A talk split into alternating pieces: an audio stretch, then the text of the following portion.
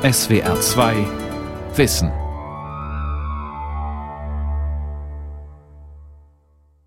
Mit der SWR2 Aula und dem Thema Europäische Souveränität, ein Schlüsselbegriff der Europadebatte, am Mikrofon Ralf Kaspari.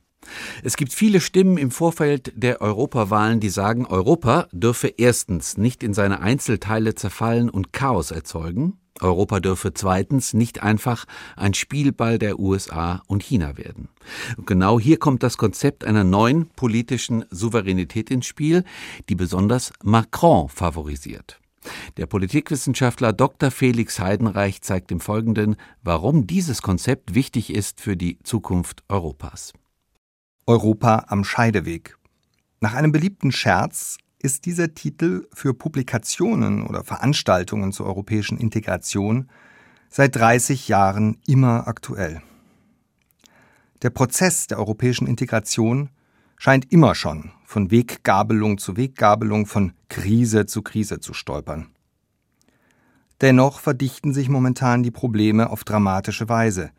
Die Wahlen zum Europäischen Parlament bündeln eine Debatte über die Grundlagen und Ziele der europäischen Integration, die neue Polarisierungen zu produzieren droht.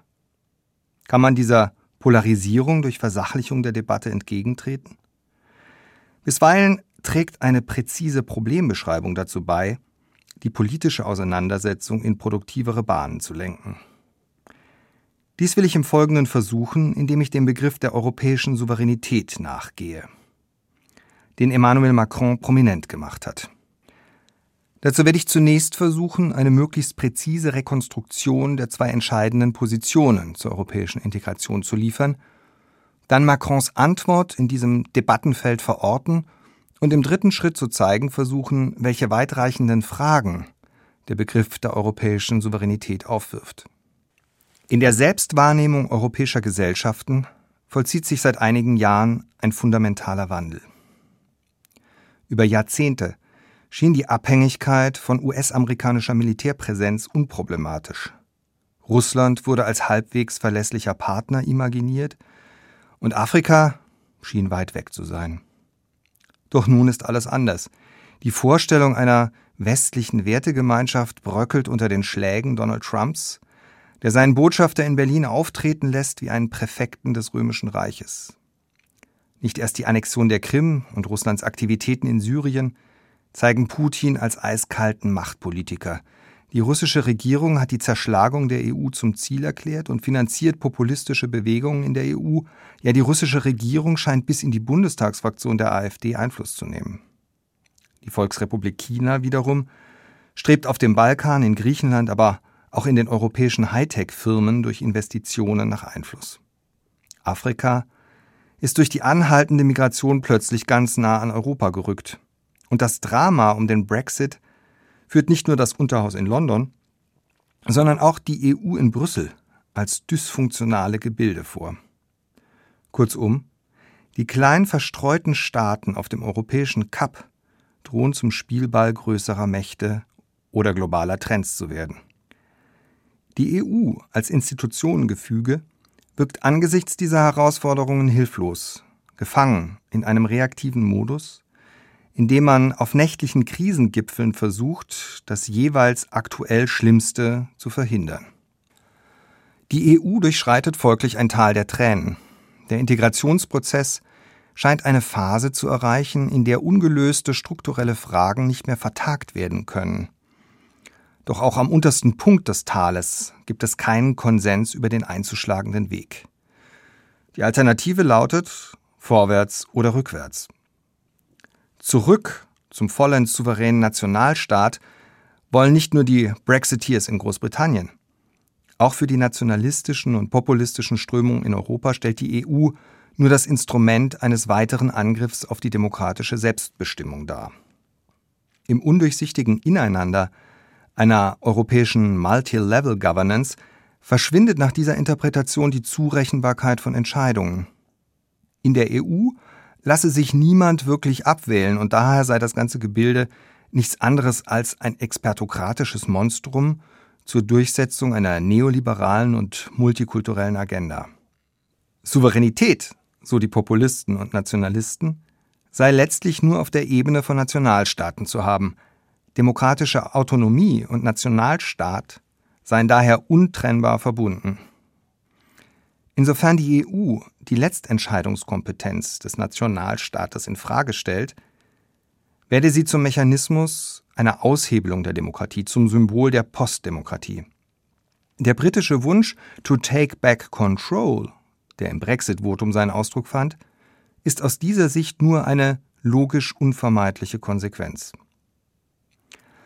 Die Gegenthese liegt als maßstabsgetreue Spiegelung auf der Hand.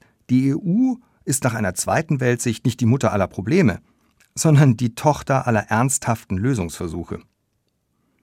Diese zweite These lautet, dass die EU die demokratische Souveränität der europäischen Bürgerinnen und Bürger nicht ersetzt oder aushöhlt, sondern umgekehrt gerade sichert und fortentwickelt. Die Nationalstaaten alleine, so das zweite Lager, seien gar nicht mehr in der Lage, den großen Spielern USA, Russland, China, den Internetgiganten oder den institutionellen Anlegern der globalen Finanzmärkte auf Augenhöhe zu begegnen. Control, Steuerungsfähigkeit, Selbstbestimmung, so die Schlussfolgerung, wird man nur auf der Ebene der EU herstellen. Länder wie Norwegen oder die Schweiz gelten aus dieser Perspektive als Beispiele für eine zwar symbolisch inszenierte, aber de facto kaum noch vorhandene Souveränität. Weder kann sich die Schweiz einen unkontrollierten freien Wechselkurs zum Euro erlauben, noch die Freizügigkeit von EU-Bürgern wirksam einschränken oder sich dem Normensystem der EU erfolgreich entziehen. Entsprechend düster sehen aus dieser Perspektive die Zukunftsaussichten für das Vereinigte Königreich aus. Aus den beiden Beschreibungen ergeben sich völlig gegenläufige Zukunftsszenarien für die EU. Aus der ersten Beschreibung folgt die Notwendigkeit eines Rückbaus der EU zu einem Staatenbund, bei dem das letzte Wort, zum Beispiel zu Fragen der Migration, bei den Nationalstaaten verbleibt. Gerade in jenen Ländern, in denen die Nationalstaatsbildung und die Demokratisierung direkt verkoppelt waren, ist die Präferenz für dieses Modell dominant. In Polen und Ungarn sind es eben nicht nur die rechtsextremen Nationalisten, die auf einer nationalen Steuerung von Migration beharren. In vielen dieser Länder ist zudem nicht so sehr die Immigration ein Problem als vielmehr die Emigration. Die Arbeitnehmerfreizügigkeit in der EU bedeutet hier eben auch, dass immer mehr junge Leute einfach gehen und dann fehlen. Aus der zweiten Beschreibung folgt hingegen die Notwendigkeit einer weitergehenden europäischen Integration vom Staatenbund über den Staatenverbund zum Bundesstaat. Zumindest perspektivisch stehen dann die Vereinigten Staaten von Europa oder die Europäische Republik am Horizont. Vielleicht wird diese Ever Closer Union auch anders genannt, vielleicht weniger zentralistisch gewünscht und multikultureller als die USA imaginiert. Letztlich würde sie jedoch bedeuten, dass die EU eine echte politische Gemeinschaft bildet und europäische Souveränität ausübt. Dies ist die entscheidende Konfliktlinie, die sich jetzt im Vorfeld der Wahlen zum Europäischen Parlament abzeichnet. An diesen beiden Polen richten sich wie Magnetnadeln alle Debatten zur EU, auch in Deutschland, aus. Es lohnt indes, zunächst einen Schritt zurückzutreten und einen Konsens beider Positionen zu markieren. Sowohl die Souveränisten, Nationalisten und Populisten als auch die Befürworter einer weitergehenden Integration sind sich darin einig, dass der Status quo nicht mehr haltbar ist. Nach dem Scheitern des Verfassungsvertrags hatte man gehofft, die Frage nach dem Charakter der EU, Staatenbund oder Bundesstaat, einfach unentschieden lassen zu können. Das seltsame Wort Staatenverbund drückt genau diesen Zwischenstatus aus. Gerade in Deutschland, wo man mit dem Provisorium des Grundgesetzes, das ja formal keine Verfassung darstellt, gute Erfahrungen gemacht hatte, dominierte die Hoffnung, dass so manche Notlösung sich als tragbar erweisen würde. Doch nicht erst der Brexit hat gezeigt, dass die Spannungen und Unklarheiten in der EU nun ein Maß erreichen, das gefährlich wird. Man könnte dies an zahllosen Beispielen vorführen. Das einfachste ist wohl die Frage der EU-Staatsbürgerschaft. Ein EU-Pass impliziert Rechtsansprüche in der ganzen EU. Was aber passiert, wenn diese Rechte von einzelnen EU-Staaten nach Gutdünken vergeben werden können? Dann entsteht ein florierender Handel, bei dem europäische Kleinstaaten ihre Pässe an reiche Russen, Saudis oder Aserbaidschaner verkaufen, die damit das Niederlassungsrecht in der gesamten EU erhalten, Immobilien kaufen können und alle Privilegien der EU-Staatsbürgerschaft genießen. Mit anderen Worten, es werden Rechte verkauft, die für andere Kosten verursachen. Daran wird eine grundlegende Fehlarchitektur erkennbar. Ein Staat kann nicht Rechtsansprüche eines anderen Staates verkaufen. Dieses Problem ist seit Jahren erkannt, aber eine Lösung scheint in weiter Ferne zu liegen. Staatsbürgerschaften zu vergeben ist das souveräne Recht eines jeden Staates. Es ist daher nicht erstaunlich, dass die EU auf viele Beobachter, nicht nur in Großbritannien oder der Schweiz, wie ein Tollhaus wirkt, wenn diese lesen, dass allein Zypern Milliarden mit dem Verkauf von Staatsangehörigkeiten verdient. Kann man einen gemeinsamen Rechtsraum bilden, ohne zugleich das Zutrittsrecht zu diesem Raum zu vergemeinschaften? Dieses Beispiel soll zeigen, Kritiker der EU mögen in vielen Fällen die falschen Antworten formulieren, aber dies bedeutet nicht automatisch, dass sie immer die falschen Fragen stellen. Es gibt hier ein echtes Problem. Entweder wird es irgendwann eine EU-weite Regelung zur Vergabe von Pässen an Nicht-EU-Bürger geben, was schwer vorstellbar scheint, weil es das Staatsbürgerschaftsrecht vergemeinschaften würde, oder die Nationalstaaten würden irgendwann vor die Frage gestellt, ob sie die Privilegien der EU-Staatsbürgerschaft gewissen EU-Bürgern verweigern können. Was ebenfalls schwer vorstellbar ist, weil man dann zwischen echten und bloß erkauften Staatsbürgerschaften irgendwie unterscheiden müsste. Die EU steckt also in einer Zwickmühle. Und das Staatsbürgerschaftsrecht ist hierfür nur ein Beispiel – es soll lediglich illustrieren, was auch auf anderen Politikfeldern gezeigt werden könnte. Der Prozess der europäischen Integration ist in einem Zwischenstadium, in dem ein Aussitzen oder Lavieren untragbar wird. Im Tal der Tränen sollte man kein Zelt aufschlagen. In dieser komplizierten Lage hat der französische Präsident Macron eine klare Devise ausgegeben. Vorwärts, en marche, mir nach. Wohin? Hin zur europäischen Souveränität. Aber was ist das eigentlich? Und was genau bezweckt Macron mit dieser Formel? Man versteht Macron besser, wenn man sich klar macht, gegen wen er sich wendet. Die Formel stellt eine doppelte Kampfansage dar. Sie soll einerseits den sogenannten Souveränisten den Begriff der Souveränität entreißen und der populistischen, nationalistischen Rhetorik der Souveränität das Gegenmodell einer gemeinsam ausgeübten Souveränität entgegenstellen. Während sich Marine Le Pen, Boris Johnson, Viktor Orban oder die AfD ins Wolkenkuckucksheim eines vergangenen Zeitalters zurückträumen und dabei immer wieder, wie die Briten, mit der Realität kollidieren, versucht Macron wie in einem Judo-Trick, die Energie des Angreifers aufzunehmen, sie umzuleiten, um so den Gegner zu Fall zu bringen. Macron sagt Souveränität ja, aber europäisch.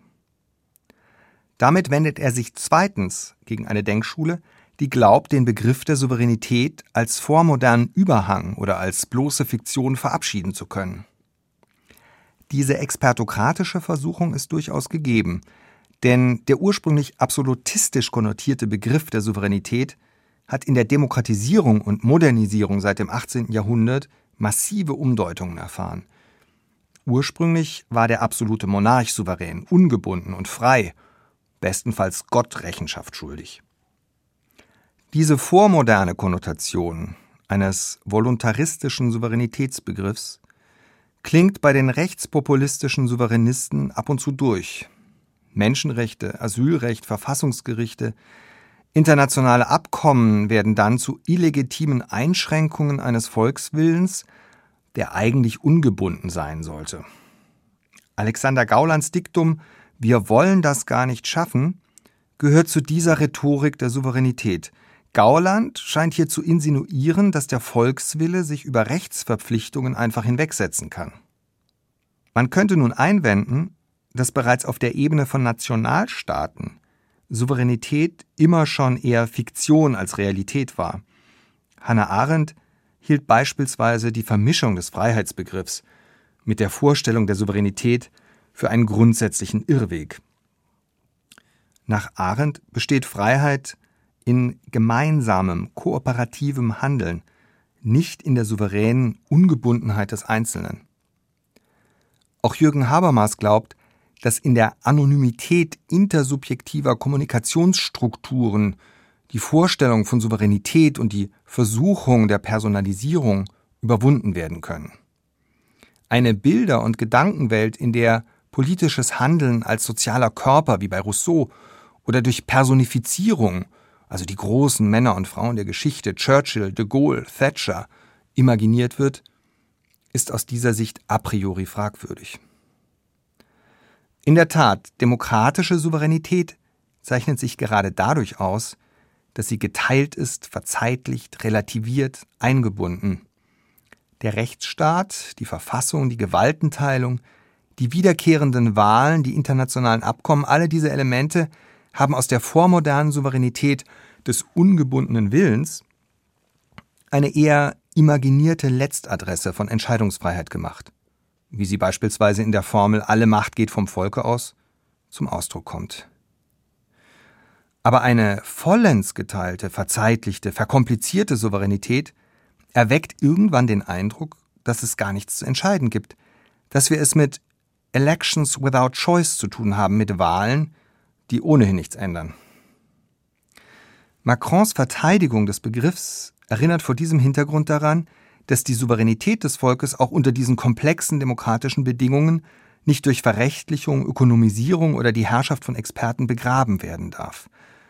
Macron widerspricht also nicht nur den Souveränisten, sondern auch den Postsouveränisten, die glauben, die Idee werde in der komplexen Gegenwart nicht mehr gebraucht.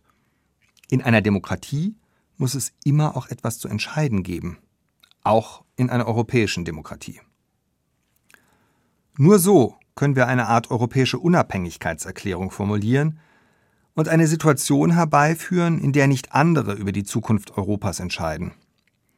Für Macron bedeutet dies, wir brauchen eine europäische Armee für den Schutz nach außen, eine europäische Migrationspolitik, eine europäische Wirtschaftspolitik, europäische Universitäten, echte europäische Wahlen, eine echte europäische Industriepolitik. In seinem Brief an die Europäer vom März 2019 formulierte er weitere Vorschläge. Unbeirrt durch die Proteste der Gelbwesten forderte er eine europäische Asylbehörde, eine europäische Klimabank, die nach dem Vorbild der Kreditanstalt für Wiederaufbau Kredite für Klimaschutzprojekte ausgeben könnte und vor allem eine starke Verteidigung der europäischen Demokratie durch Netzpolitik und das Verbot von Spenden an Parteien in der EU durch, Zitat Macron, fremde Mächte. Sorgsam achtet er darauf, diese Weiterentwicklung der EU als ein Projekt darzustellen, das die Bürgerinnen und Bürger schützt und sie nicht den anonymen Mächten globalisierter Märkte ausliefert. Der Begriff der Souveränität bekommt dann eine ganz lebensnahe Dimension. Die Souveränität der Europäerinnen und Europäer soll darin bestehen, sich wieder als Herr ihres eigenen Lebens erfahren zu können. Das ist ein großes Versprechen. Aber lässt sich der Begriff der Souveränität tatsächlich so einfach von seiner Verbindung zum Nationalstaat trennen? Stimmt es denn, dass die europäische Souveränität den Nationalstaat nicht in Frage stellt? Oder haben die EU-Skeptiker recht, wenn sie vor dem europäischen Superstaat warnen, der die Nationalstaaten, ähnlich wie die Bundesländer bezogen auf Bundesrecht, zu Ausführungsorganen des europäischen Rechts macht. Nach Macrons Ansicht wächst die Souveränität der europäischen Bürgerinnen und Bürger durch die EU. Nach Ansicht der Euroskeptiker handelt es sich indes um ein Nullsummenspiel, bei dem der Nationalstaat verlieren muss, was Brüssel gewinnt. Nun gibt es zum einen radikale Befürworter der europäischen Integration, die darin gar kein Problem sehen. Ulrike Giraud oder Robert Menasse glauben, dass an die Stelle eines tendenziell demokratiegefährdenden Nationalstaats die viel stärker in der Lebenswelt der Bürgerinnen und Bürger verorteten Regionen treten könnten. Eine radikale Reform würde aus der EU eine Föderation von Regionen machen und den Nationalstaat als Zwischenebene quasi zum Verschwinden bringen. Neben Baden-Württemberg und Hessen stünden dann Katalonien, das irgendwann vielleicht wieder eingetretene Schottland, die Provence und die Lombardei. In Ländern wie Polen Ja, selbst in Frankreich können solche Träume bei vielen nur ungläubiges Kopfschütteln hervorrufen. Zumindest dieser Traum von der Europäischen Republik ist explizit ein Angriff auf den Nationalstaat. Derartige Vorschläge sind Wasser auf die Mühlen der Nationalisten, weil sie den Verdacht nähren, aus Deutschland oder Österreich werde eine Attacke auf die nationale Souveränität geritten. In vielen kleineren Nationen lebt die kollektive Erinnerung an eine Zeit, in der große Mächte sie wie einen Kuchen aufteilten. Eine zweite, sehr viel plausiblere Antwort gibt den Souveränisten teilweise recht. Ja, wir brauchen den Nationalstaat, aber eben nicht nur ihn. Das Zauberwort lautet dann Subsidiarität. Mit diesem Begriff wird die Hoffnung ausgedrückt, dass sich Politikfelder sauber trennen und dann der angemessenen Entscheidungsebene zuordnen lassen. Was lokal gelöst werden kann, soll lokal gelöst werden. Über schwäbische Streuobstwiesen würde nach diesem Idealbild nicht mehr durch europäisches Wettbewerbsrecht, sondern durch den Stuttgarter Landtag entschieden. Gemeinden, Länder oder Regionen, Nationalstaaten und schließlich die Ebene der EU müssten nach dieser Vorstellung sauber getrennte Kompetenzbereiche erhalten. Bildungspolitik hier, Datenschutzgrundverordnung dort, Steuerrecht hier, Außenhandelsabkommen und Schutz der Außengrenzen dort. In der Tat klingt die Idee der Subsidiarität verlockend. Stellt sie nicht ein klassisches, europäisches, erprobtes und zudem erfolgreiches Ordnungsprinzip dar? Die Wählerinnen und Wähler wissen auch in Deutschland zwischen Landes- und Bundesebene klar zu unterscheiden. Die EU könnte dann vom intergouvernementalen Modus in den direkt legitimierten Modus wechseln, ohne die Souveränität nachgeordneter Ebenen in Frage zu stellen. Doch die Realität zeigt auch, wie schwierig Subsidiarität zu organisieren ist. Die Erfahrung lässt vermuten, dass mit sogenannten Spillover-Effekten zu rechnen ist. Die Policies auf verschiedenen Politikfeldern beeinflussen einander. Einwanderungspolitik hat mit Wirtschaftspolitik zu tun, Umweltpolitik mit Verkehrspolitik und Finanzpolitik, ohnehin mit allem. Gerade im Falle des Euro hatte man die Hoffnung, Politikfelder trennen zu können, einerseits Zinspolitik durch die EZB und andererseits Haushaltspolitik durch die nationalen Parlamente. So lautete der ursprüngliche Plan. Dies könnte funktionieren, würden tatsächlich die Maastricht-Kriterien eingehalten. Die Realität zeigt indes, dass leider alles mit allem zusammenhängt. Griechische oder italienische Staatsschulden sind nun plötzlich für alle Länder der Eurozone ein Problem und die Haushaltsdebatten in Rom müssen in den Euro-Ländern mitverfolgt werden. Die Angleichung in der Bildungspolitik, die sogenannte PISA-Reform, die anvisierte Konvergenz von Steuersystemen, am deutlichsten vielleicht das oben genannte Problem der Vergabe von Staatsbürgerschaften. All diese Beispiele zeigen, viele Politikfelder lassen sich nur sehr schwer abgrenzen und daher gibt es in der EU kaum noch wirkliche innere Angelegenheiten. Die deutsche Willkommenskultur wird in Italien, Polen oder Ungarn zum Schreckbild. Und umgekehrt nennen deutsche Politiker den Wahlkampf zwischen Silvio Berlusconi und Beppe Grillo einen Wettbewerb zweier Clowns. Lange gehörte es zum guten Ton, sich nicht in die Wahlkämpfe der Nachbarländer einzumischen. Doch nun? Nun geht alles irgendwie alle an. Gerade diese gegenseitige Abhängigkeit kreiert dann nicht nur die Freude der Kooperation, sie kann zum Konfliktherd werden, zur ständigen Quelle von Einmischung, Erpressung oder Rücksichtslosigkeit. Wie sehr diese Konflikte bereits jetzt eskalieren, zeigt das Verhältnis zwischen Italien und Frankreich. Luigi Di Maio forderte mit Gelbweste in Paris den Rücktritt des französischen Präsidenten. Frankreichs Flüchtlingspolitik sei zynisch, die Franzosen würden schlecht regiert. Macron bestellte prompt die italienische Botschafterin ein. Ja, er zog nach wiederholten Provokationen Anfang Februar 2019 sogar den französischen Botschafter aus Rom ab. Ein unerhörter Vorgang zwischen EU-Staaten. Die Abberufung eines Botschafters gilt als diplomatisches Großgeschütz und signalisiert einen tiefen Vertrauensbruch. Selbst die zivilisatorischen Mindeststandards des diplomatischen Verkehrs schienen durch Italien in Frage gestellt. Sind dies nun einmalige Ausrutscher, die sich aus dem persönlichen Temperament von Luigi Di Maio oder Matteo Salvini erklären? Oder wird hier eine Konstellation erkennbar, die neue Formen der Konflikte durch neue Formen der Interdependenz erwarten lässt?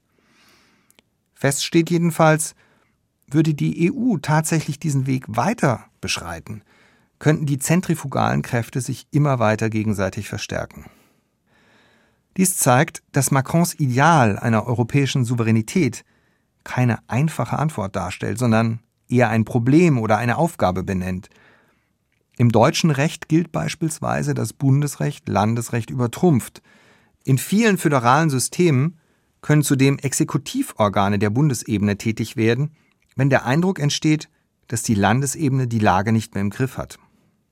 In der Bundesrepublik oder anderen föderalen Systemen stellt dies in der Regel kein Problem dar. Aber wie ist das auf der Ebene der EU? Wie kann die EU reagieren, wenn ihre Rechtsvorschriften nicht oder nicht angemessen angewendet werden? Der Einsatz von Exekutivorganen fällt als Option aus.